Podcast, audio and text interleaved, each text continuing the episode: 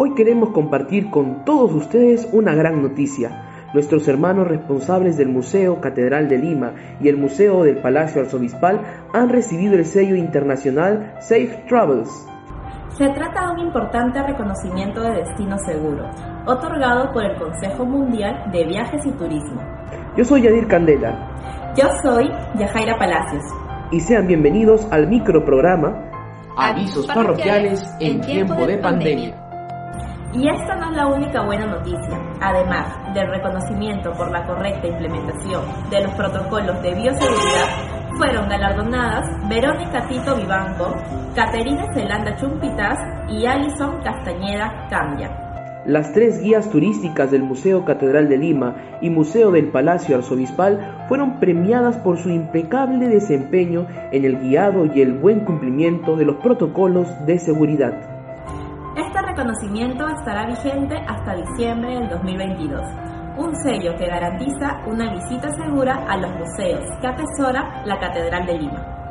Aprovechamos esta buena noticia para recordarles que es posible visitar el Museo Catedral de Lima y Museo del Palacio Arzobispal de lunes a domingo desde las 9 de la mañana.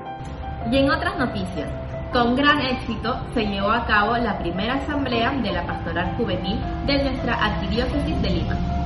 Bajo el lema En el Camino Sinodal, los líderes juveniles y los asesores de nuestros 12 decanatos participaron de una jornada de formación, reflexión y diálogo con miras al Plan Pastoral Juvenil para el periodo 2021-2023.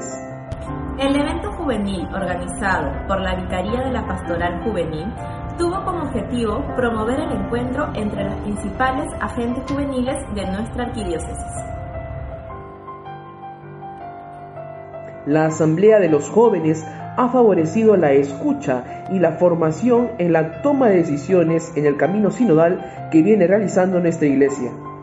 Durante la jornada se desarrollaron plenarios en grupo, tanto para los que se encontraran conectados de forma virtual como para los coordinadores de canales presentes.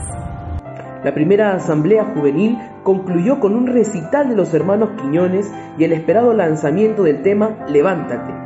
La canción inspirada en la carta del Papa Francisco para la 36 Jornada Mundial de la Juventud. Y bien, estos fueron todos los avisos parroquiales de esta semana. Nos vemos pronto con más noticias de nuestra arquidiócesis. ¡Chao!